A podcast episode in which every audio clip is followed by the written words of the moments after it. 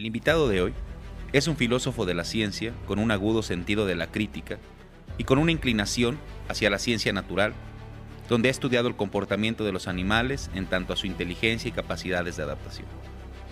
En sus trabajos, sobresale la erudición en las propuestas teóricas, siempre con la intención de mostrar situaciones, ideas y conceptos que transgreden el contexto, así como la coherencia en los discursos en la sociedad contemporánea.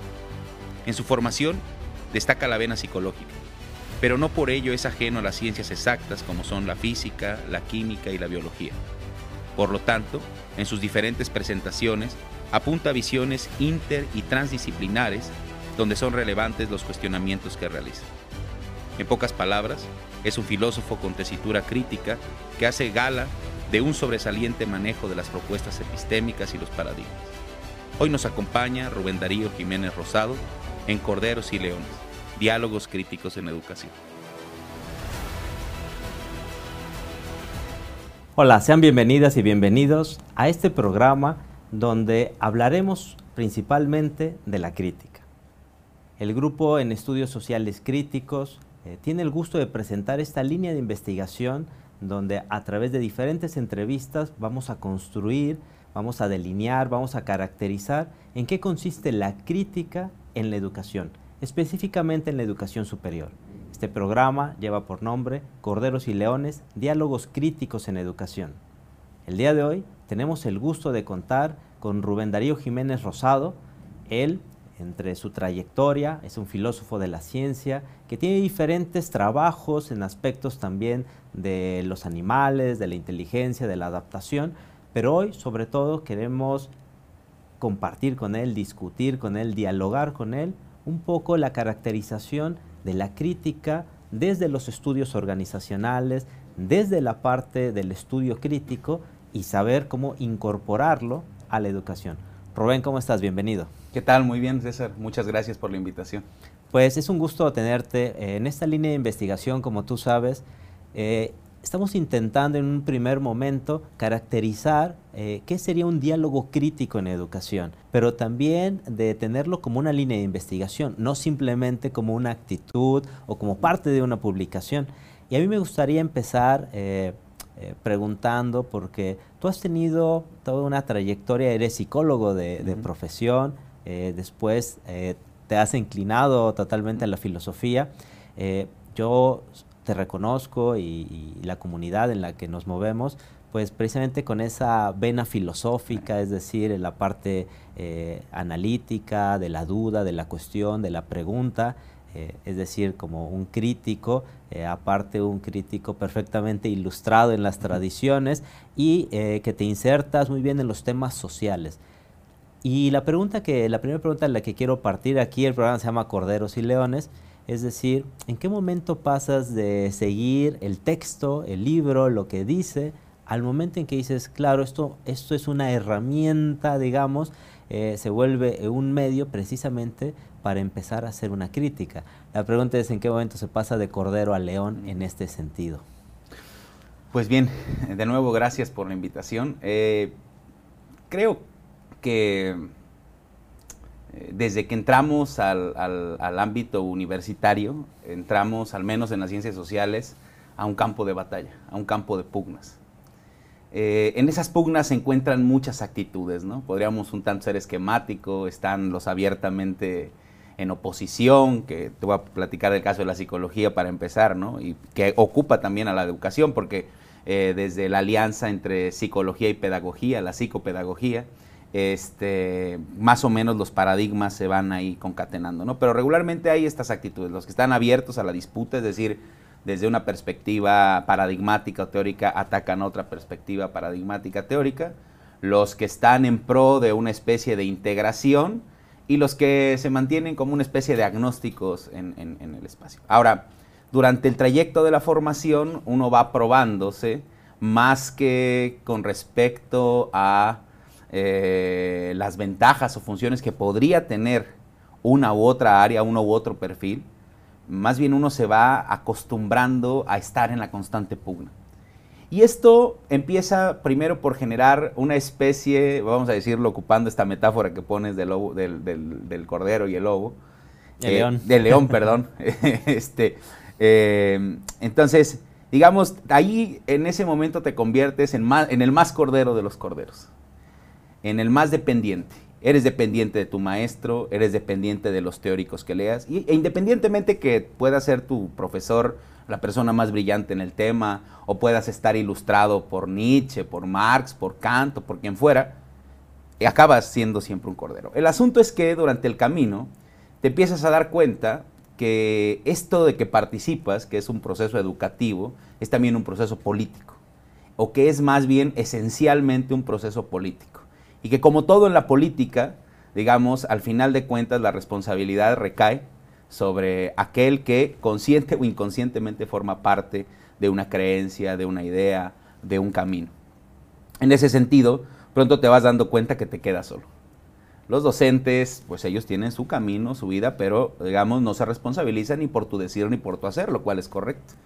Los teóricos, pues digamos, eh, la mayoría discutimos regularmente, somos un tanto necrofílicos, discutimos con teóricos muertos y no van a sacar la casta por ti. Entonces hay un punto de quiebre, un punto de inflexión eh, que es muy delicado en la formación y del cual puede salir de muchas formas, pero otra vez siendo en extremo esquemáticos, o recular hacia de nuevo volver a ser el más cordero de los corderos, es decir, a, buscar el amparo y la seguridad de las certezas, o bien no te queda otra que seguir tu camino. Y en esa búsqueda de tu camino, eh, pues de pronto, eh, digamos, este, siguiendo otra vez la metáfora, como Nahual, vas mudando y eres distintos tipos de, animales, a veces eres eh, serpenteas, a veces sientes que vuelas con la teoría, pero al final no sé si uno alcanza siempre a ser león, más bien a veces funcionas de una forma o de otra, pero lo que sí es cierto es que cuando eliges el camino de responsabilizarte política y éticamente por lo que crees y por lo que dices, independientemente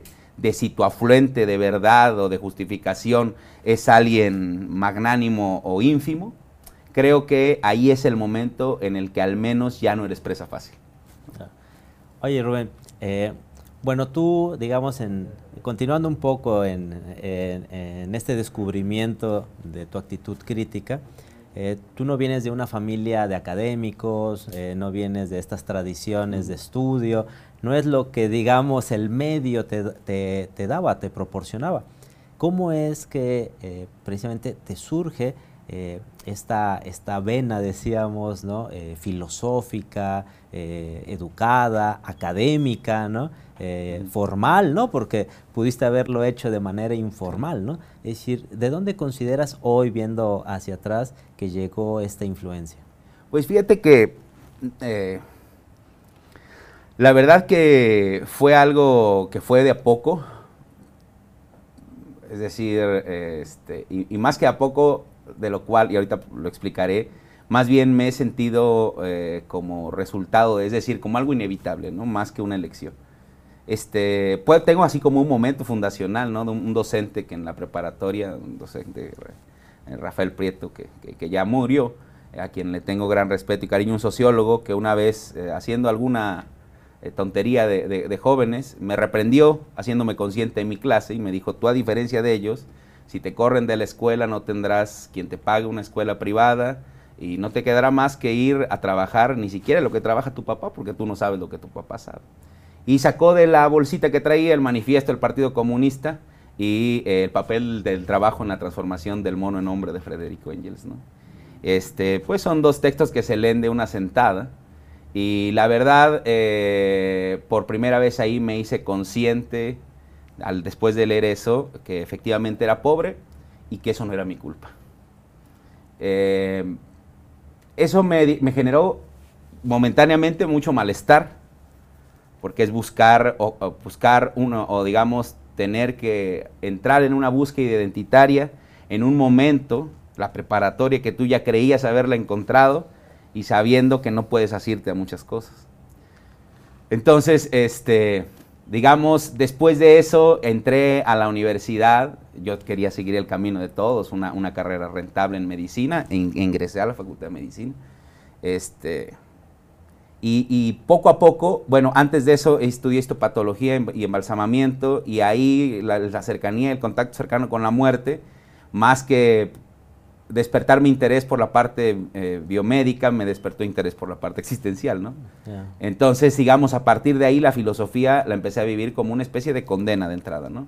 Me sentí incómodo en todas partes y, digamos, pasé por eso que pasan muchas de las personas que están en filosofía, porque es un dato aterrador, ¿no? Eh, hay, hay un buen número de suicidios en los estudiantes de filosofía, porque cuando uno se encuentra con la filosofía, además te encuentras con la filosofía más agresiva, principalmente con los existencialistas que digamos, este, de pronto te pueden arrojar al absurdo de, la nada sartreana o del hartazgo y el hastío por, por, el control de los cercanos de, Albert Camus.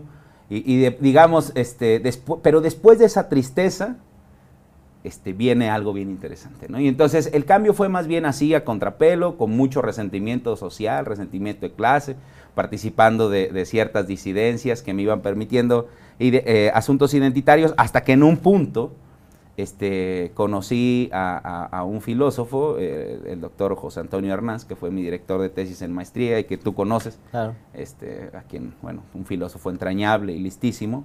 Quien me... hizo camino en cuestiones de epistemología aquí ah, en México. Así es, sí, sí, eh, le, debemos mucho, de hecho, aquí, todo el programa de investigación que tiene que ver con estudios de ciencia, tecnología y sociedad, pues él junto con León Olivé, Ambrosio Velasco y Ana Rosa Pérez Ranzans lo consolidaron aquí en México, Javier Echeverría también otro español. Entonces, este, y ahí conocí por primera vez a un filósofo de la academia y tengo que decirlo así, estéticamente me maravilla. O sea, además un tipo físicamente eh, como yo, me, permitió una identificación que yo nunca había tenido. y tras esa identificación, tras ese impacto estético, tras esa, vamos a decirlo así, esa atracción, eh, empecé a reconfigurar mi forma de ser y bueno, siempre eso te lleva a otro tipo de relaciones que han sido muy placenteras, que me he ido encontrando en la academia y pues ahora, digamos, llegué al punto en el cual quiero decir, este, sí vengo del barrio, me encanta el barrio, pero sí quiero salir del barrio, pues.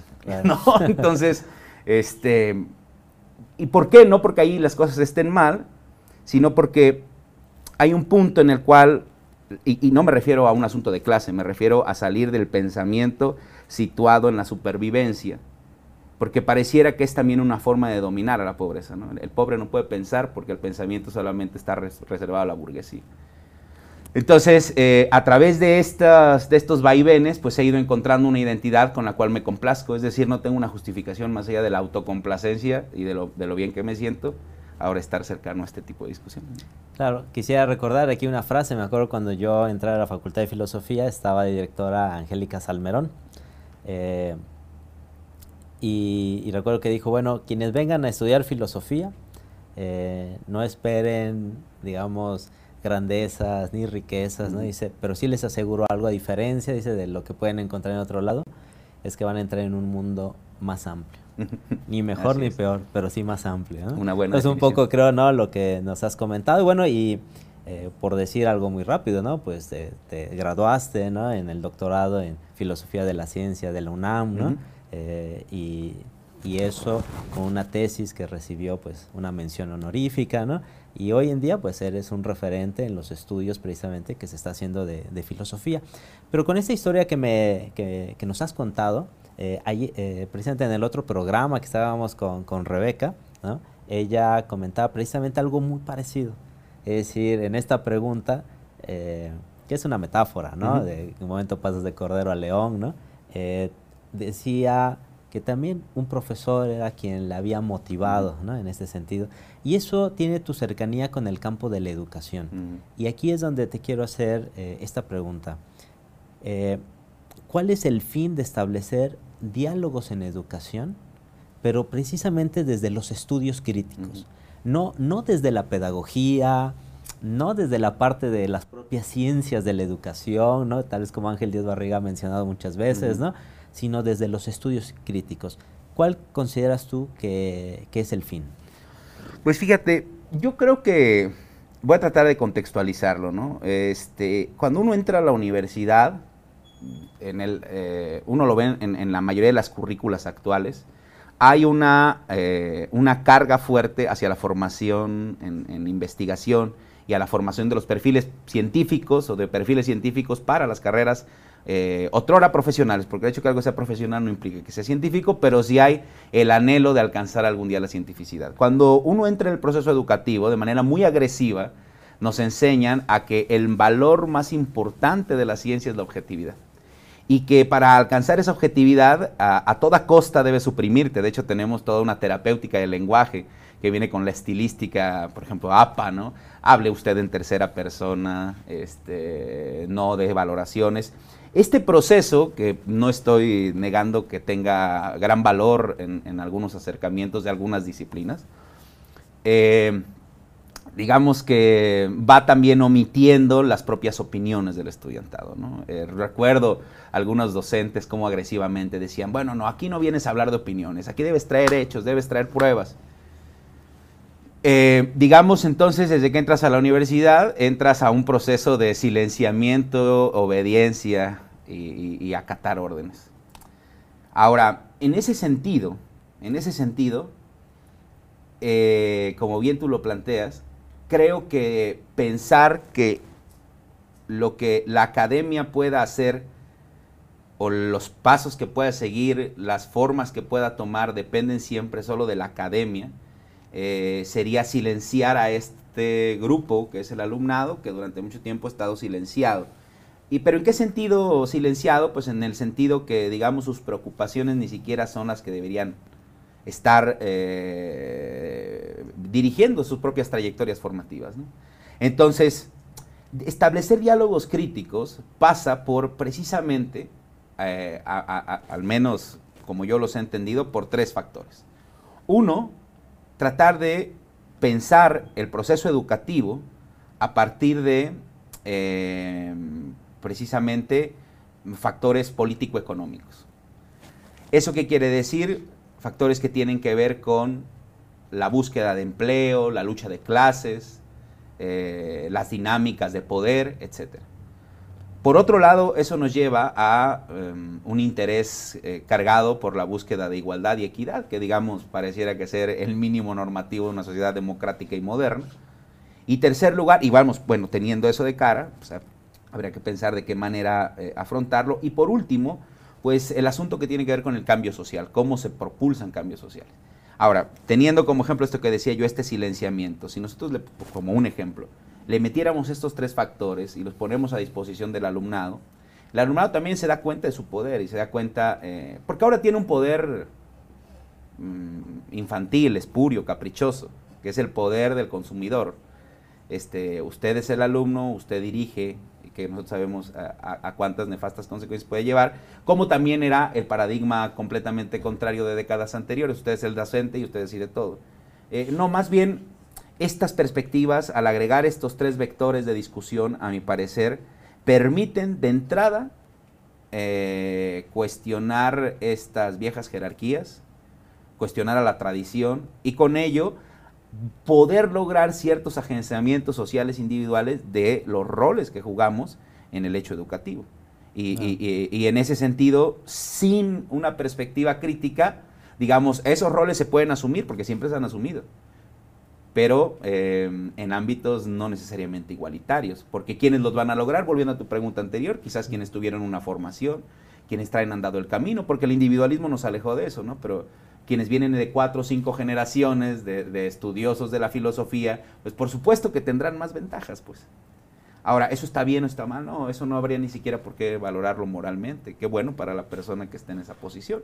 Pero ¿de qué manera nosotros rompemos con esa inercia pues solamente eh, a través de, de, este, de este nivel crítico. ¿Y por qué digo solamente? Porque la otra sería la vía del poder, ¿no? es decir, que desde la institución se le exigiera al estudiante piensa críticamente, lo cual es, es completamente una antinomia, ¿no? es decir, no sería posible que la crítica se institucionalice, porque dejaría de ser crítica. ¿no? Claro, porque un poco el sentido de la crítica, lo hemos platicado en otros momentos, es dar luz a las partes pues que quedan ocultas, invisibilizadas, porque todo logro de cierto objetivo, pues parece que irremediablemente las va a ocultar. Eh, y pasando a la siguiente pregunta, Eh, en este, digamos, en esta propuesta, ¿no? De incluir a la política, al poder, a la parte económica, ¿no? En esta mirada social, ¿no? Que tiene que ver en los diálogos, ¿no? Que tú me comentabas. ¿Cuál crees tú que serían los tópicos a considerar en unos diálogos críticos, eh, pues en educación, precisamente desde esta perspectiva crítica? Es decir, ¿cuál, ¿cuál puede ser una agenda que tú digas, esa es la agenda mínima que tienen que entrar precisamente en la crítica que no está institucionalizada. Pues eh, creo que de entrada, fíjate, aquí me voy a poner muy tradicionalista. Hay que, hay que partir, porque siempre desde la crítica parece que se aborrece toda normatividad. Pero digamos, si ya estamos hablando aquí de estudios críticos en educación, ya estamos hablando de dos normatividades, ¿no? Primero una que nos apuntala a un tipo de estudios y otra que nos apuntala a un contexto, la educación. Ahora, entonces en ese sentido, digamos, este, como que cualquier postura así como este, reaccionaria eh, netamente por los conceptos, dejémosla por ahora fuera, para que se me permita un poco esto lo que voy a partir. Yo creo que medianamente, como ya también lo hemos platicado, ¿no? este, de la pedagogía hacia afuera, estas tres áreas que nos aporta la pedagogía, área curricular, área didáctica y área de evaluación, eh, son las, las, las, las, esferas que deben, y digamos, los tres aros de un nudo borromeico que deben estar en todo proceso educativo, en el cual si sacas uno se deshace el nudo y ya no tienes un hecho educativo. O un hecho pedagógico. Puede haber uno educativo, pero educativo inconsciente, vamos a decirlo así, pedagógico, en donde hay una acción deliberada por transformar las cosas. Si tenemos estas tres áreas, currículum, didáctica y evaluación, eh, a mí se me ocurre que lo mínimo indispensable sería precisamente atravesar estas áreas con reflexiones que van con respecto al poder, la política y la economía eh, en esta relación, pero, fíjate, creo, no necesariamente desde una visión externalista que vaya de lo social al hecho educativo, como regularmente se ha hecho en el camino sociológico.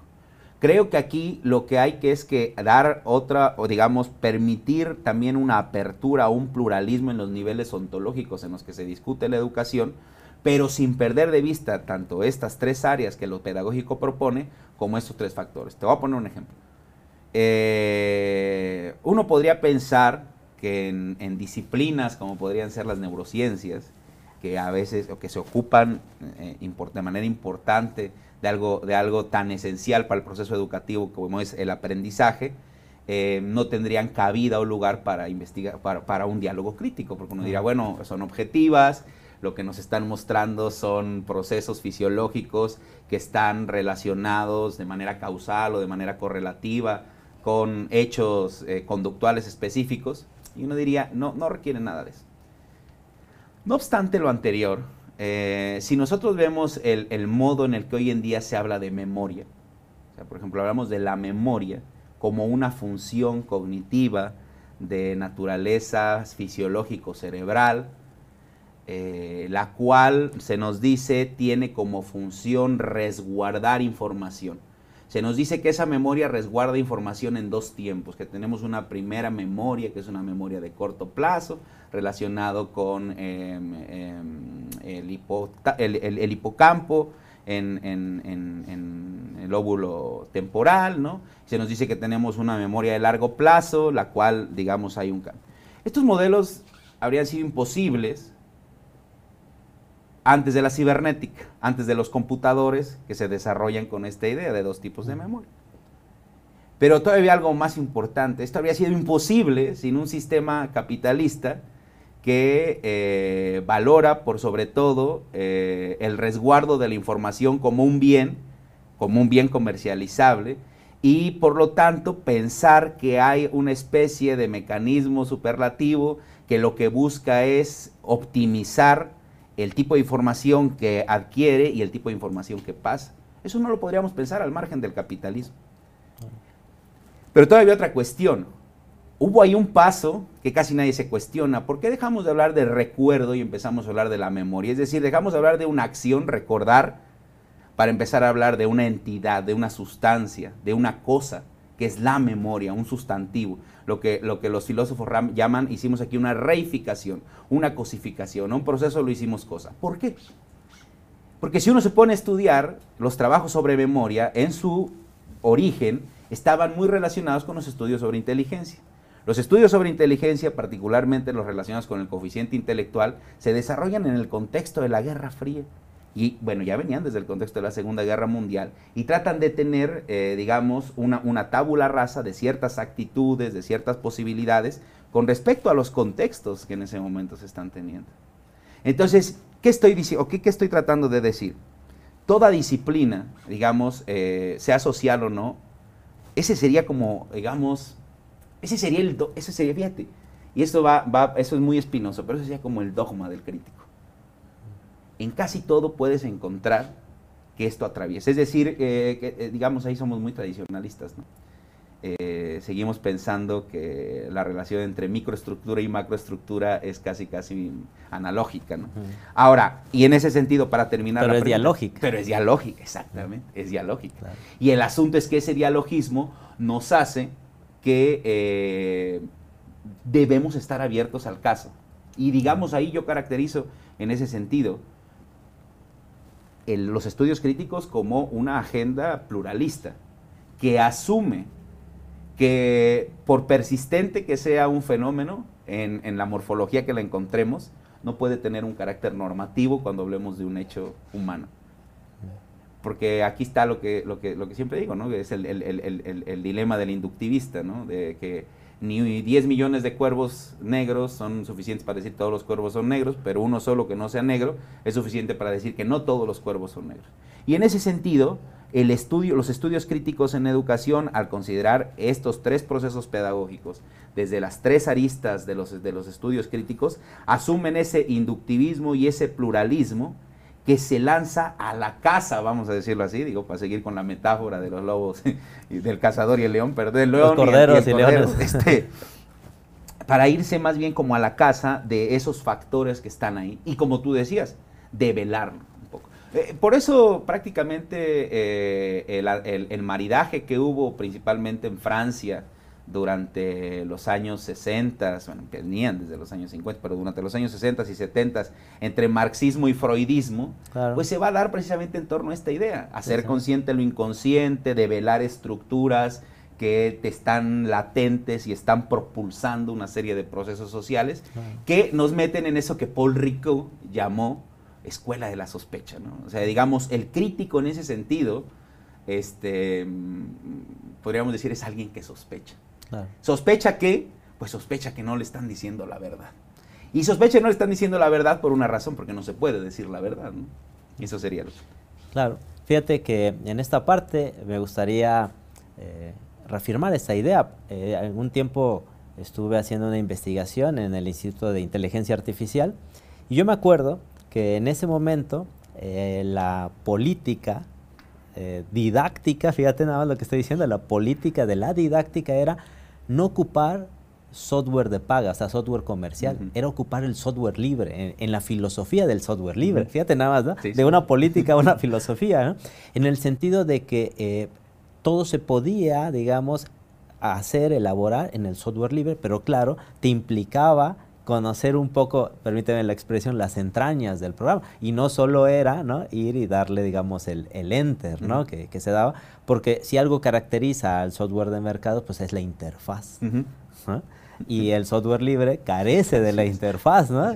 O sea, cómo viene un elemento de orden estético precisamente a cambiar. Es decir, lo que quiero reforzar la idea es cómo si hay, fíjate, en un instituto pues de la envergadura, ¿no? de las características como es el de inteligencia artificial de la Universidad Veracruzana, eh, precisamente un, un, este, un pensamiento y un análisis de decir, no, no vamos a ocupar esta parte que el mercado está dando porque los costos son eh, pues a veces eh, casi inalcanzables, ¿no? Por estudiantes que tienen una beca, ¿no? Y que apenas, y bueno, pues van saliendo en el día a día, ¿no? Entonces creo que estoy muy de acuerdo. Y esto, aunque ya lo dijiste ahí, eh, me gustaría solo por caracterizar la pregunta, entonces, ¿en qué consiste? que lo has dicho, digamos, porque ya mencionaste, ¿no? Esta doble triada, ¿no? Que, sin hacerme referencia a Engels, ¿no? Esta doble triada, ¿no? ¿En qué consiste o qué caracteriza a la crítica o debe caracterizar a la crítica en estos diálogos en educación? Pues bueno, primero creo que no debe ser trascendentalista, debe apuntar a alguien, a alguien de carne y hueso, a grupos de carne y hueso con intereses particulares en contextos con políticas y dinámicas económicas particulares. Es decir, eh, también va un poco a contrapelo de esa modernidad que pensó que podría hablar del tras del humano, bueno, el hombre, ¿no? Como nos han enseñado los, estudios feministas, como un trascendental, lleno de, cualidades este, y potencialidades que. Y más bien abocarse al, al caso. Y digamos, en ese sentido, cuando uno se aboca a un caso, se toma parte de se entra un proceso de comunicación, independientemente de que lo queramos o no, entramos en una faceta de relación, en una relación que va a tener entre sus múltiples funciones o sus múltiples variables funcionales valoraciones. Esas valoraciones, como tú dices, son éticas, son estéticas, metafísicas, retóricas, políticas, ontológicas, etc. Esas valoraciones, cuando yo las emito, cuando yo simplemente ya las tengo, eh, pueden estar relacionadas con mis acciones o con mis conductas, aunque ellas ya en suyo, de suyo sean conductas. Y a lo que me llevan es a, a dos opciones, o a comprometerme éticamente con ellas o a no comprometerme con ellas, lo cual me implica un compromiso ético con el no compromiso, que cual me llevaría a apoyar a lo mejor a la postura contraria. Ahora, en ese sentido, digamos, o por esa razón, un estudio crítico asume un compromiso ético-político con la causa que estudia. Eh, difícilmente alguien va a estudiar eh, las condiciones de la violencia y el maltrato infantil en los contextos este, de pobreza suburbanos sin que le interese cambiar esa realidad. Pero, ahí viene la diferencia, pero, el que sería una tercera característica, el estudioso crítico no puede confiar en el Estado ni en el empresariado como quienes van a solucionar los problemas sociales. Sabe que eh, tanto el Estado como el capital son entidades eh, trascendentales, formales, monstruosas, que no tienen carne, no tienen cuerpo, y que lo único que queda es la acción colectiva, digamos de alguna manera. Entonces, eh, este, este, digamos, de la mano, o sea, hay como el compromiso ético-político, pero además la claridad interpretativa de que no se le puede clamar al Estado por la solución, porque el Estado no tiene, no tiene, o sea, digamos desde los estudios críticos, el Estado no ha surgido y no funciona como el garante de prácticamente casi nada, ¿no? Es a veces eh, incluso contrario a muchas formas de existir. Entonces, en ese sentido, asume que la propia labor de investigación y de acción social estarían en un continuo. No implican, ojo, no implica que es decir, no implica que el investigador que se preocupe por un tema va con ese tema hasta las últimas consecuencias. Ojalá lo implicara, ¿no? Este, pero eso es un asunto ético y ya sabrá cada quien ahora sí hasta dónde se mete en el mar, ¿no? Eh, pero lo que sí, lo que sí eh, se convierte en una especie de imperativo ético es que eh, se debe buscar que el proceso reflexivo, crítico, dialéctico, que va a surgir con este proceso de estudio implique a esos actores y además eh, en algún sentido les otorga, no les otorga, en algún sentido los conduzca con esta reflexión algo, con este despertar, con este darse cuenta. Pero el investigador no necesariamente, o no sobre el investigador recae la responsabilidad del cambio social, porque el cambio social no es un asunto, una potestad individual. Eh, el, estudioso crítico creo que ya por origen no es un, un inocente cultor de la idea de libertad individual. Eh, se tiene esta idea a veces, ¿no? Este, pensemos, ¿no? En el caso de, hay personas, se dice, ¿no? De ciertos países con ciertos impedimentos para salir del país que no pueden viajar y se dice, sin embargo, nuestros países capitalistas todos podrían viajar. Cualquier persona podría tomar en este momento, un mexicano cualquiera podría tomar en este momento un boleto de avión e irse a Nueva Zelanda, irse a tomar un té a Inglaterra o lo que quisiera. Sí, en condiciones de posibilidad. En condiciones, exactamente. Pero aquí eh, te quisiera preguntar, eh, para matizar tal vez un poco, ¿considerarías que eh, está como una primer paradoja para el investigador que está haciendo estudios críticos porque dices, bueno, no va a ser ingenuo y no va a, a conceder que el Estado o el capital, ¿no? el mercado, ¿no? va a arreglar eh, el problema. Y ahí creo que involucras precisamente a la institución escuela eh, en, este comentario. Pero por otro lado, señalas que pues hay que, eh, hay que darle luz a esas situaciones, hay que entenderlas y de alguna forma hay que trazar el camino hacia la acción social, aunque no implica la acción social, ¿no? sin embargo, este Estado, este capital, este mercado, esta escuela, es quien debe hacer la transformación, ¿no? Eh, esa, o sea, es algo que me gustaría que comentes porque ahí yo veo una, una primer paradoja que ayer eh, hacíamos la entrevista con Rebeca, eh, decía, bueno, es que hay que aprender a vivir en las paradojas, ¿no? de, entrada, y hacía referencia a, Marcelino Arias, Sandy, ¿no? Y la otra es, en esta situación, cómo evitar caer en una circularidad de la actividad crítica, porque si de antemano ya concedes, tú decías de que, claro, voy a señalar lo que has dejado oculto o, has omitido en cierto punto, eh, pareciera que ahí la crítica eh, puede llegar a ser hasta ociosa, en el sentido de que ya sé, o sea, ya sé qué voy a encontrar, todavía no lo que en específico venga, pero ya sé lo que voy a encontrar, es decir, ¿Cómo, ¿Qué pensarías tanto de esta paradoja que, que se asoma, y por otro lado a este, yo le llamaría como tentación de caer en un círculo vicioso? Pues fíjate que ahí se complica mucho la situación porque, por ejemplo, uno podría pensar, eh, en la actualidad hay muchos proyectos pedagógicos y educativos alternativos que parece o que dicen que de entrada le hacen frente como a la, a la, a la inercia de las educaciones estatistas o bien de la educación mercantilista, como los dos polos, digamos, de la lucha contra la que muchos proyectos que se autoenuncian críticos surgen. Eh, lo primero que se les podría reprochar es eso, bueno, pero es que estos esfuerzos, por loables y maravillosos que sean en su particularidad, pues son poco uh, comprensivos en el sentido numérico, ¿no? Y entonces, otra vez viene ahí otra vez eh, eh, el Estado como, como la necesidad, hasta que el Estado no haga algo por integrarlos y demás. Después, a veces se dice, bueno, además, estos proyectos que existen regularmente son caros, ¿no? Entonces, bueno, hasta que el Estado no haga los cambios y todo.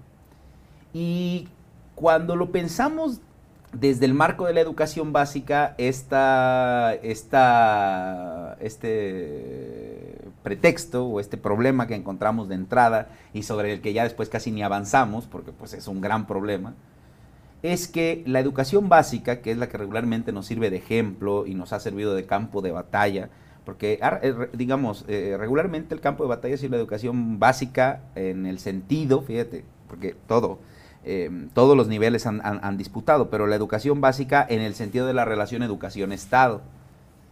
Eh, la educación superior, después tenemos los movimientos como Movimiento 68 y todo, donde más bien empiezan a tener otra relación con el Estado. Pero piensa en la educación básica. Entonces siempre se dice, la educación básica, dado que está normativizada por parte de una institución, como el caso de México, la Secretaría de Educación, que dice los planes, que dice los programas, que tiene consideraciones antropológicas y consideraciones éticas a las que todos se arropan, nos, nos lleva a pensar así. Pero si pensamos, por ejemplo, en el ámbito de la educación superior, donde no existen esas instituciones, si lo pensamos, todavía vamos a contextualizarlo más en el, en el caso de las universidades públicas de un país como el nuestro, eh, donde también eh, abunda la burocracia, la, la, la, la disfuncionalidad. en general pues podemos darnos cuenta que no tenemos esos marcos normativos de ningún ni, ni, marcos de ningún tipo más allá de los burocráticos. No obstante ahí, y eso es lo interesante, no obstante ahí, a nombre de un supuesto programa, a nombre de un supuesto sistema, de una supuesta finalidad educativa, una currícula, una currícula que casi ni conocemos muchas veces, se dice hacemos esto por. Y formamos a. Y formamos a.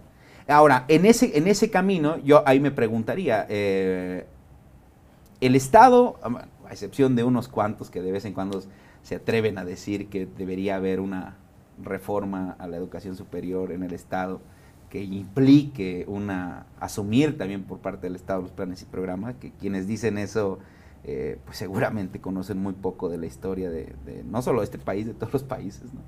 Porque cuando el Estado se ha encargado de la educación en el sentido más amplio, siempre acaba siendo un desastre. Eh, y me refiero al Estado como organismo centralizado, porque lo que tenemos aquí, esta figura de la autonomía de las universidades, pues son estatales, pero son descentralizadas, lo cual implica la libertad de cátedra e implica esta posibilidad de que se vayan constituyendo vías formativas. Ahora, ahí donde ya no hay nadie que, empiece a, que, tenga este papel normativo, el docente, sobre el docente recae muchas cuestiones, porque tú decías ahora que la doctora Rebeca también refería a un maestro. De hecho, eso no, lo podríamos ya no solo acotar a nuestra formación básica, sino en todo momento. Es decir, lo que hizo que a lo mejor tú y yo fuéramos investigadores fue la, la, la, bondad de algún docente, eh, el ejemplo. El ejemplo que estuvimos siguiendo, pero que además nos apoyaron, que seguramente...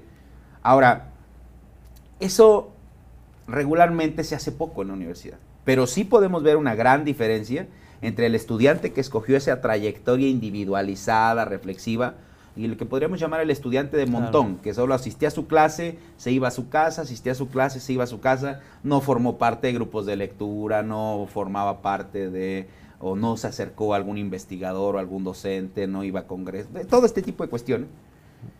Y esta diferencia yo creo que nos debe servir de modelo para eso. Porque, o sea, es decir, a diferencia de la educación básica, a mí me interesa hablar de educación superior. Yo no sé cómo se solucionan en la básica. Tengo algunas preguntas, algunos planteamientos, pero quizás son muy, muy vagos. Pero creo que en la educación superior, esta, este, este plano en el que nos movemos implica que el docente, sobre el docente puede caer la responsabilidad, digamos, hasta donde él quiera. Claro, digamos, nadie llega, o no necesariamente hay que llegar a, un, a una especie de educación eh, altruística insana en el cual sea todo dar y nada recibir, ¿no? Pero sí que una buena dosis de altruismo es necesaria en los procesos pedagógicos en educación superior y uno debería partir por esa idea. La profesión no va a hacer nada por el estudiante, el Estado no va a hacer nada por el estudiante, de hecho parece que tiene que estar en conflicto con el Estado desde que sale. Entonces, y, y habrá algunos recursos por ahí, algunas becas, etcétera, que le ayudarán, pero no serán. Entonces, en la medida en la que uno quiera participar en un diálogo de uno a uno, de igualdad con el estudiantado, se pueden hacer las transformaciones que nos eviten caer en esa circularidad. Eh, ah, decía Adolfo García de la Sierra, y creo que con toda razón, que muchas veces el gran problema del revolucionario es que ontológicamente se realiza en la revolución y cuando sale de ese contexto de revolución quiere mantenerse y volver, ¿no? Y decir, seguimos en la revolución. Claro, de alguna manera, digamos, siempre la utopía funciona como en ese sentido. Siempre estamos en una constante revolución. Pero en toda revolución no todo es batalla, pugna, lucha. Quiero entender aquí que la singularidad sería eh, un camino para evitar la circularidad. ¿no? Así es. Y que más bien habría que vivir la paradoja y, en, adentrarse en ella. y en esa parte es donde vamos a medianamente ¿no? Eh, lograr investigar. Así es. Fíjate, esto rápido, es que esto que lo mencionas tal como lo mencionas, digamos, es un planteamiento propio del de Hannah Arendt, ¿no? Hannah Arendt dice, eh, la, indiferencia es el mal. O sea, el mal es ahí donde todos son lo mismo. Y el asunto es que el dispositivo del profesorado en educación superior, al menos de nuestro país, en el nivel público y mucho en el privado, es precisamente ese dispositivo de, de malicioso de indiferencia hacia el estudiantado. ¿Qué significa indiferente? Tratarlos a todos como lo mismo. Pensar en una tabula rasa del estudiantado, que además de falsa eh, y mediocre, eh, tiene amplias consecuencias políticas, ¿no? Porque eh, se piensa que el hecho de que hay un criterio de selección del estudiantado, eso los, los iguala, ¿no? ¿no? No es así. Claro, y quisiera destacar porque también Hannah Arendt hace, cuando hace su investigación de cómo empiezan los padres fundadores en Estados Unidos, eh, destaca eh, una organización muy importante que es la del Consejo Ciudadano, que no tenían, eh, digamos, un poder de facto, pero sí eran considerados precisamente cada vez que, voy a decirlo así, que el Estado fallaba, eran quienes señalaban lo que se había fallado. Entonces, bueno, alternativas hay, ¿no? Oye, quiero pasar a esta siguiente pregunta. ¿Qué perspectivas en este sentido de lo que has comentado, qué perspectivas teóricas consideras que, se deben asumir eh, pues como referentes, ¿no? Eh, precisamente para entablar los diálogos eh, pues críticos en educación. ¿Cuáles serían, desde tu perspectiva, estas, estas fuentes, corrientes ¿no? teóricas que podrían precisamente abonar a mantener, digamos, esta, quiero llamarlo como como herencia del estudio crítico en unos diálogos de, que se mantienen en los temas de educación. Pues fíjate, eh, primero quisiera hablar de la actitud y después ya por, ahí tal cual de los de los de, lo que yo considero que sería como básico. ¿no? Primero una actitud que es eh, lo que podríamos llamar una actitud eh, no militante que implica quitarle el tono propagandístico que comúnmente tenemos en nuestros diálogos cotidianos a, casi todos los temas. ¿A qué me refiero? Eh, cuando uno es estudiante debería tener una muy buena dosis de apertura hacia la diferencia, que implique, si a mí me gusta esto, en lugar de abstraerme a solo leer esto, hay que tratar de entender a todos aquellos que no les gusta esto pero no, no digamos siempre desde esta postura, eh, eh, digamos, de superioridad en la que quien no piensa como yo es idiota o quien no piensa como yo es mi enemigo, no, sino más bien tratar de dar razón, o sea, ¿por qué esta persona está tan en contra de esto que yo pienso? Solamente en la medida que nos abramos, y fíjate que ahí voy a, digo, ahí tú, tú, sabrás más que yo, tienes más experiencia en esto, pero esto es como una especie de, visión casi hasta como deportiva de las cosas, ¿no? Es decir, em, uno lo ve, es que claro, pues es que viene de donde mismo, uno lo ve ya en, la academia, ¿no? Clásica, o uno puede ver en el ejercicio de Sócrates tal como nos lo pinta Platón, eh, parece que constantemente es como un entrenamiento, es decir, estos diálogos en los que Platón ahí de la digo, perdón, Sócrates de la nada ahí por allá saltaba a cualquier persona y le preguntaba cosas sobre Dios, la verdad, el bien, eh, no tenía ningún fin, es decir, no era que después de que ya dijeran qué es la verdad, entonces eso iban a creer todos los atenienses que era la verdad, como ahora le exigimos a la ciencia y a la filosofía, ¿no?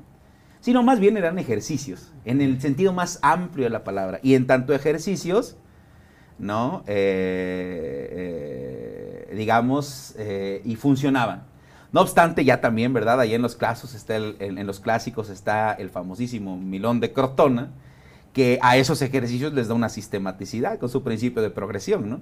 Cuando dice, pues yo seré capaz de cargar un buey y, llevarlo a, la plaza, ¿no? Y entonces empieza a hacerlo desde un un becerrito recién nacido y lo va cargando durante todos los días hasta que al final logra cargar al buey.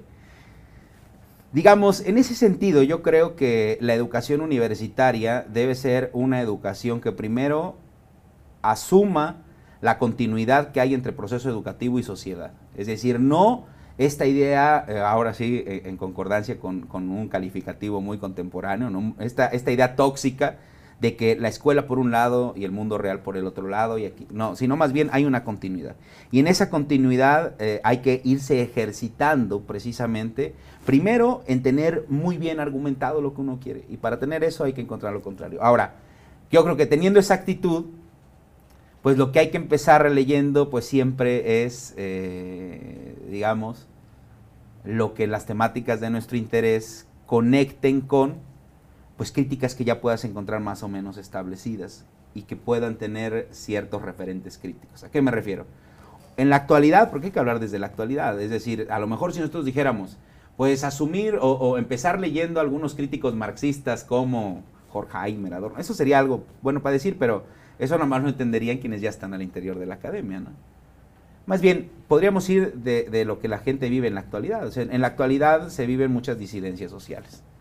¿No? Están movimientos como los movimientos transgénero, los movimientos queer, los movimientos LGBT, los movimientos postcoloniales, los movimientos de los sin tierra, los veganos, los ecologistas. Los indignados. Los indignados, todos, todos, todos estos veganos, este, todos estos movimientos, perdón, la gente que, eh, digamos, no quería militar, pero desafortunadamente no le ha quedado de otra porque han matado a su hija o a su hijo y está desaparecido y tiene que formar parte de colectivos de búsqueda. Pero hoy lo que vemos, como dice Michel Maffesoli, es un mundo eh, habitado por muchas tribus. tribus con incidencias políticas. La mayoría de personas tenemos alguna postura ante esas tribus. Algunos participamos de ellas de alguna manera u otra. Casi nadie, esto lo dice Chesterton, ¿no? Vivimos en una época de abundancia de ideales y de pocas ideas. Es decir, tenemos grandes ideales a los cuales nos amparamos, pero tienen un gran poder identitario y tienen un gran poder eh, narcisista. Esa la identidad eh, fortalece al yo. Y un yo fuerte en un mundo eh, marcado por las pugnas identitarias, pues es importante. ¿no?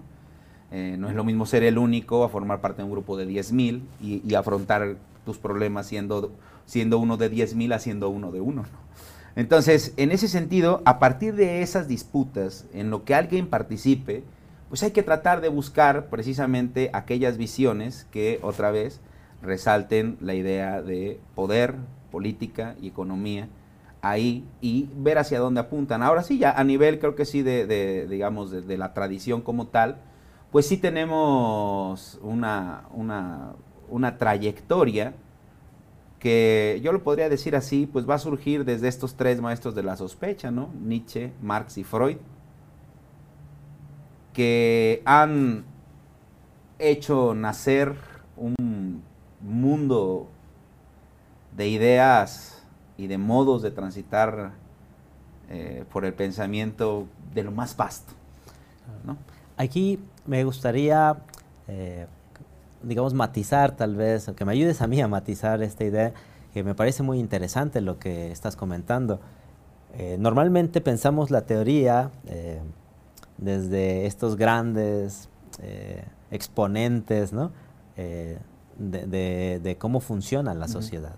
Pero tú has comentado en este momento que hay que, y así lo entendí, que hay que darle voz precisamente a los que están viviendo la teoría, a estos movimientos que precisamente están delineando y están denunciando esas eh, caras, digamos, ocultas de la realidad, ¿no? O que se han querido ocultar por algún tipo de dominación, poder o situación eh, específica donde normalmente está involucrado el Estado, está involucrado el capital o el mercado está no, no, ejerciendo ciertas influencias. Y una vez que logremos darles voz, precisamente es, a lo mejor ahora sí, venir ¿no? Eh, a estos referentes, has dicho pues Nietzsche, ¿no? este, Marx, Freud, ¿no? precisamente para intentar caracterizar, eh, porque al último son sí, grandes referentes que tenemos en, este momento, para, digamos que, ya no diría construir, ¿no? A mejor ocuparía este término más de la deconstrucción a la Derrida, ¿no? De construir precisamente estas realidades y cómo relacionarnos. Pero el primer elemento entendería es darle voz, eh, sacarlas a la luz, eh, deconstruirlas para que con las categorías teóricas, pues ponerle la prueba. Si esas categorías teóricas pueden ayudarnos a entender, caracterizar eh, y darle profundidad a estas situaciones de denuncia mm. social que estás diciendo. ¿Eso eh, consideras que va en ese sentido? Sí, creo que sí. Eh, considerando también algo como un factor transversal a estas consideraciones, que es que aquello que va a, digamos, el, porque además lo caracterizas muy bien, por ejemplo, lo vemos en los estudios críticos de la discapacidad, los estudios críticos del, eh, indigenistas y demás, regularmente dicen eso, ¿no? Ser la voz de los que no tienen voz o darle, no, perdón, darle, darle voz a quien no tiene voz. Y digamos, atravesado todo esto por el hecho mm, del azar, ¿no? De la complejidad, de que no sabes a dónde puede parar. Y aparte porque no son políticamente correctos muchas veces. Exactamente. Es decir, ¿cuántas veces a la universidad traemos al colectivo precisamente de, las madres que están buscando a sus hijos, hijas desaparecidas? Cada cuánto damos voz precisamente a los movimientos ¿no? Eh, feministas, transgénero. Eh, no, no, es fácil porque eh, ya Foucault decía ¿no? que repelemos lo que no hemos normalizado. ¿no? Entonces, creo que hay un elemento clave, pero en todo esto, y aunque ya lo has dibujado, eh, ¿qué papel tiene y cómo se podría hablar de una metodología? Porque estamos construyendo una línea de investigación que muchas veces la crítica, si algo se le ha acusado, es que carece de una metodología. Que la crítica, por otro lado, eh, digo, encarnado en los autores, dice, pues es que eso no es un compromiso que a mí me asuma. Pero forzando la pregunta en este sentido, eh, ¿qué papel tendría y cómo pensarías el uso de una metodología en unos estudios críticos en educación? Fíjate, eso está bien interesante porque ahí digamos que sí voy como a extraer de, un recurso intermedio que me, remota a Wittgenstein. Y creo que hay que primero ser exhaustivo con el modo en el que hablamos las cosas. Fíjate, es muy común que en los estudios críticos nosotros veamos estén eh, tapizados de lugares comunes que devienen como una especie de hoyos negros argumentativos, discursivos. Por ejemplo, es muy común que se diga, en este contexto capitalista, eh, la, lucha por la dignidad, no sé, por decir alguna cosa, deviene imposible. Y uno dice, bueno, ¿qué, qué estamos entendiendo por este contexto capitalista? Y nunca se explicita, o si se explicita, se explicita desde la formalidad. Capitalismo, entiéndase como un modelo y con un político económico que dice que el capital, bla, bla, bla. Y uno dice, bueno, es que ahí no estamos en ninguna manera siendo críticos, es decir, por eso decir, decía yo, ser exhaustivo en el lenguaje, ¿qué estamos entendiendo? Porque, y ahí viene, la, ahí viene ese requisito lingüístico, como es un requisito pragmático, nos lleva a la realidad. La única manera en la que yo puedo entender la significación, por ejemplo, de la violencia, pues sería hablar con las personas violentadas y las personas violentadoras. Eh, porque fuera de eso, lo único que tengo son esas formalidades desde las cuales no se puede como casi aterrizar nada. Entonces, a nivel metodológico, yo creo que lo primero sería ese como requisito ético de ser exhaustivo con aquello que se quiere investigar. Y para ser exhaustivo con el lenguaje, entonces hay que buscar aclaraciones en, en el proceso. Y para ello, pues hay que dar voz a muchas personas. Entonces, fíjate, yo creo que es que el asunto es aquí cuando uno se retrotrae a eso, y se quiere hacer la crítica desde el sillón. Eh, digo, desde el sillón en un sentido metafórico, claro que se está en el sillón buscando información. no, ir a la fuente, digamos. A la fuente, ¿no? Yo creo que eh, metodológicamente iría por ahí. Ahora, pero, ¿eso qué implica? Eso ya tiene implicaciones académicas. Primero, a mí, desde como yo lo he afrontado y como yo creo que es, eh, digamos, el remanente o, o, o, el baluarte heredado al menos por el materialismo histórico, que Hoy en día yo no, no, convergería con las, con las hipótesis que el materialismo histórico tiene sobre las funciones de la historia, pero la importancia de la historia y de los procesos de historización como eh, la espina dorsal de todo proceso crítico me parece elemental. ¿Y? Como historicidad. Exactamente, exactamente. No negar la historicidad de cualquier evento. Porque ese es el primer punto. Es decir, no puede, no hay ninguna valoración que no tenga una historia esta idea de valores universales, eh, pueden ser universales porque se han universalizado por un proceso histórico, pero ese proceso histórico es del que hay que hablar. Entonces, digamos, primero debemos, tener de, cara a la historia. Ahora, pero la historia aquí no puede ser vista, repito, de, esa manera naturalista. Todo lo histórico siempre tiene la misma función.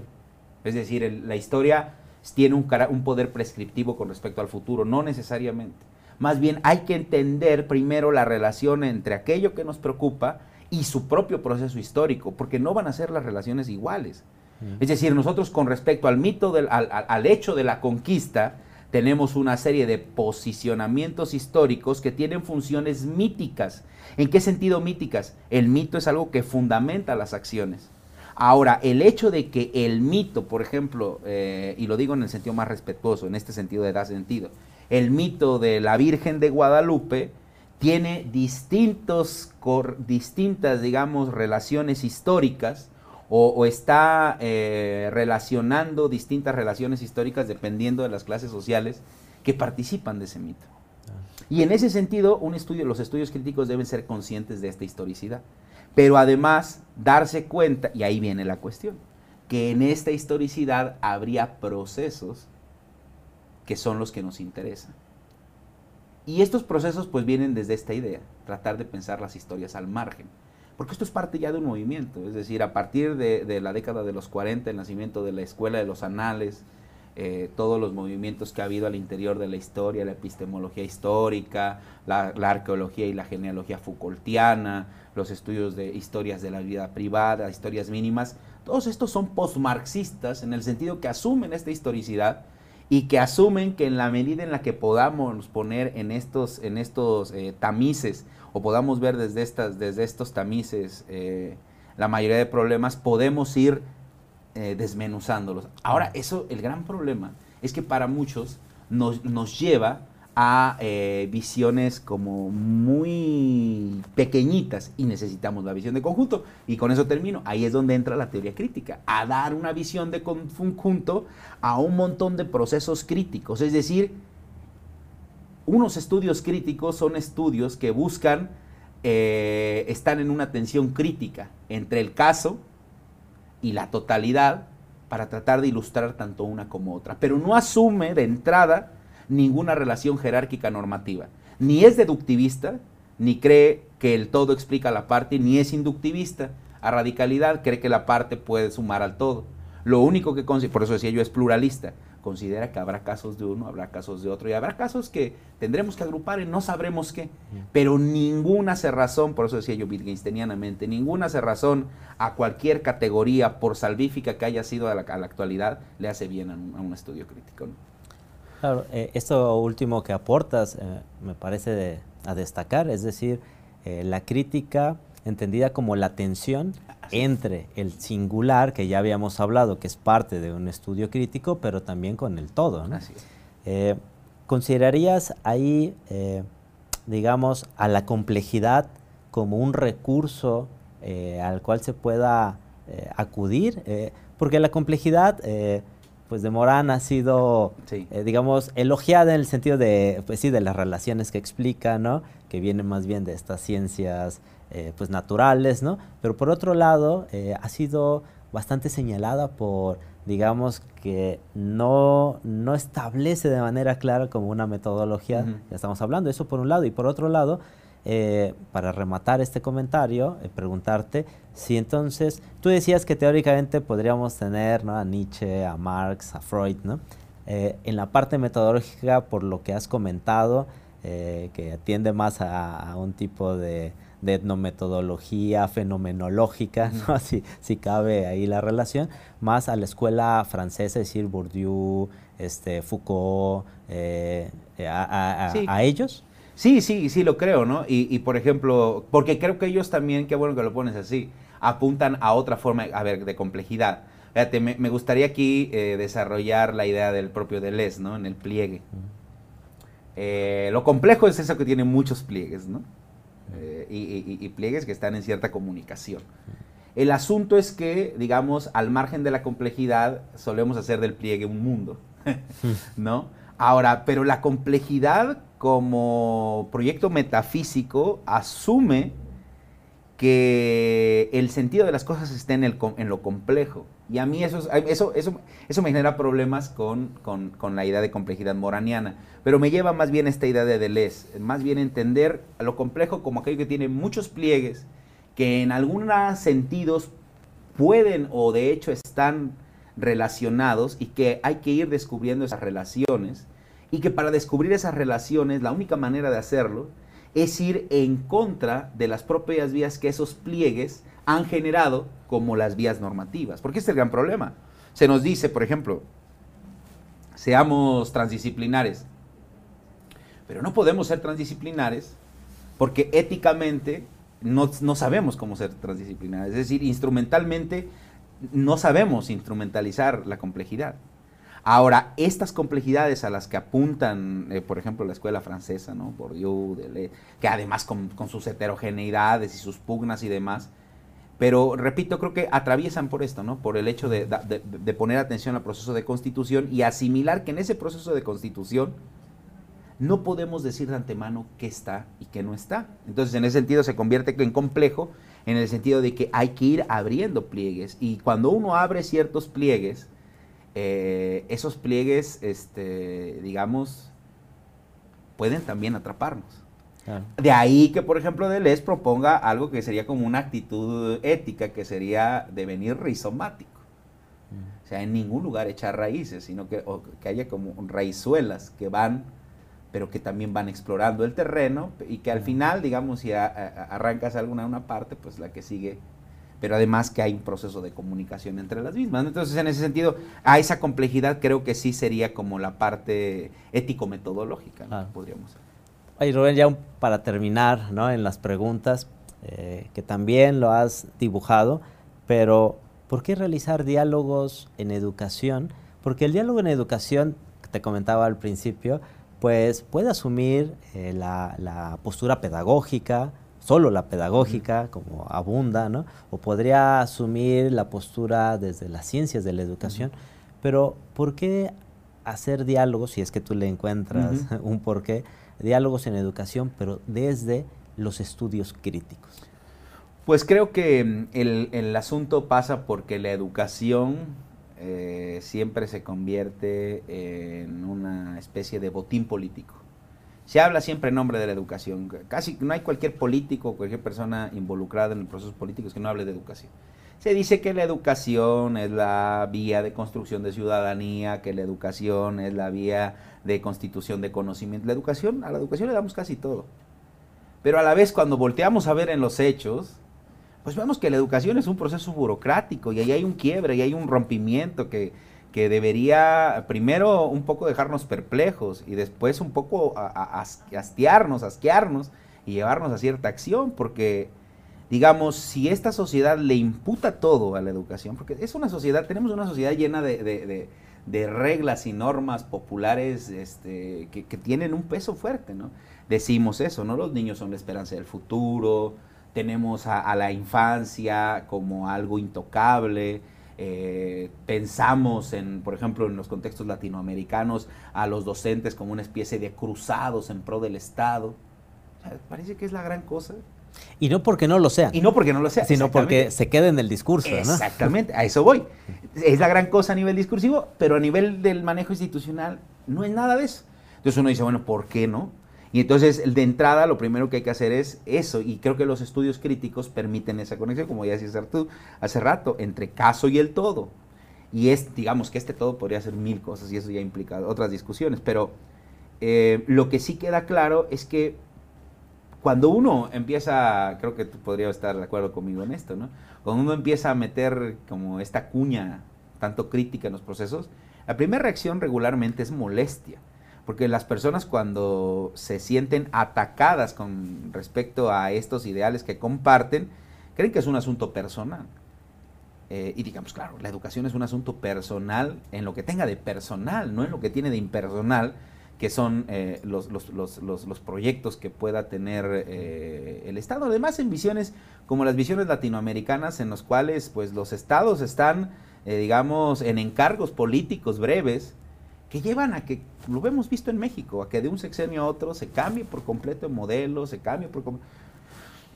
Ante eso, uno debería pensar, nosotros actores del proceso educativo, docentes, administrativos, ¿de verdad debemos seguir teniendo ese patético papel de víctimas de un sistema político educativo?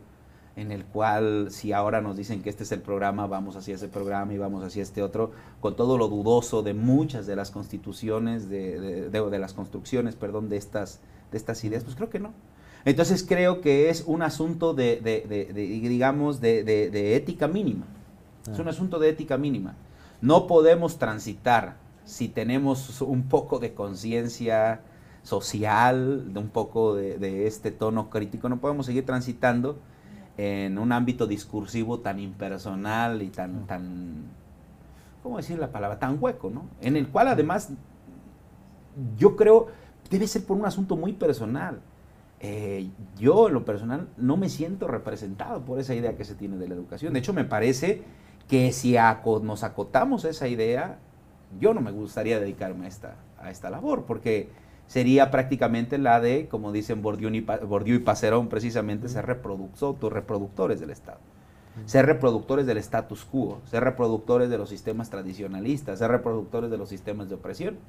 Claro, cuando se está encima de ese sistema de opresión o se está abajo y se está en una visión en una, o en una existencia alienada, pues quizás no hay ni siquiera el lugar para la duda, pero eso es lo que busca aportar el estudio crítico, no soluciones, dudas, preguntas, asegúnes, incomodidades. Vocabulario, como tú decías. Exactamente. Porque además es bien interesante. Sin ciertos vocabularios, pues uno no puede eh, acceder a ciertos cotos de su propia experiencia. ¿no? Entonces, en esa medida, eh, la existencia es como este juego eh, que había de Age of Empires, ¿no? Este, empiezas con todo el, todo el campo oscurecido y de pronto conforme vas ganando batallas, el campo y al final puedes ver el mapa, ¿no? Entonces, creo, que, creo que así, claro, aquí nunca se llega al final. El final es la iluminación que está previa a la muerte y, ese final este, siempre eh, apunta a cosas que este, parecen sí ser el todo, pero ser muy mínimas, lo cual nos lleva a un montón de paradojas existenciales y, interesantes, pero eso es lo importante. Todo proyecto académico, ético, político, si no te interpela a nivel personal, no vale la pena. Eh, y eso es el, el, crítico no es un moralista, no es que llame a todos a que agoten el capitalismo, a que salgan a la calle. Lo único que dicen es, sé consciente de lo que haces, vamos a decirlo en la sentencia de Goethe, atrévete a ser como eres y hacerlo con todo lo, con todo lo que conlleva. Lo que no se vale aquí es eh, andar, eh, digamos, pensando que eres una cosa que no eres. Mm. digamos, ese sería el principio, ¿no? Que quien lo haga o no lo haga, aparte la filosofía, afortunadamente, porque si no sería otra cosa, no tiene ningún interés, ni, la ciencia en general, en ser policía de aquello que busca normal. Si usted lo quiere, bien. ahí yo soy eh, jadotiano en ese sentido. La filosofía, y yo diría también la ciencia, es un ejercicio espiritual. Si tú asumes esa normatividad como tuya, pues adelante, ya tú formarás parte del juego. Aquí no va a haber una policía de la ciencia, ni policía de la verdad, ni del conocimiento que venga y que, y que haga eso. Ni siquiera se lo podemos pedir al Estado. Imagínate que le pidiéramos eso, ¿no? Entonces, en ese sentido, creo que eso sigue manteniendo. El estudio crítico, digamos, recupera esa parte dialógica esencial, dialéctica esencial que ha tenido el ejercicio filosófico, al menos en eso que se llama Occidente que es precisamente eh, después de la comunicación, después del diálogo, puede haber posibilidad de conocimiento. Antes de eso, ¿no? Claro, es decir, la crítica, tú decías, es un proyecto político, espiritual en el sentido de finalista, que tiene, pues sí, un fin, una esencia, si me quiero poner aristotélico, ¿no? pero implica un posicionamiento. Así es. Y en ese sentido, habría solo que decirle, creo que a la crítica, sé crítico de tu propia crítica. ¿no? así es, así es. Oye Rubén, pues eh, bien interesante eh, precisamente este diálogo. Pues mira, en la parte final es un juego de palabras, ¿no? Te voy a mencionar unas palabras y te voy a decir qué te, qué te significan, ¿ok? Eh, la primera, educación. esperanza, por mucho que se diga que no. Sociedad una promesa. La sociedad siempre es una promesa. Estamos en un conjunto de gente, pero que sea una sociedad, eso es un anhelo y hay que construirlo. Diálogo. La única salida. Crítica. Este, un modo de existir. Conocimiento. Eh, llave a la libertad o droga narcotizante terrible. Muy bien. Excelente, Rubén. Pues te agradezco estar eh, precisamente en este programa. Ha sido eh, bastante enriquecedor. Pues agradecemos a todas y a todos que nos han acompañado en este programa denominado Corderos y Leones, Diálogos Críticos en Educación. Hoy tuvimos eh, en el programa al doctor en Filosofía de la Ciencia, a mi también estimado amigo Rubén Darío Jiménez Rosado. Sigan con nosotros en los siguientes programas y Saber para Trascender. Gracias.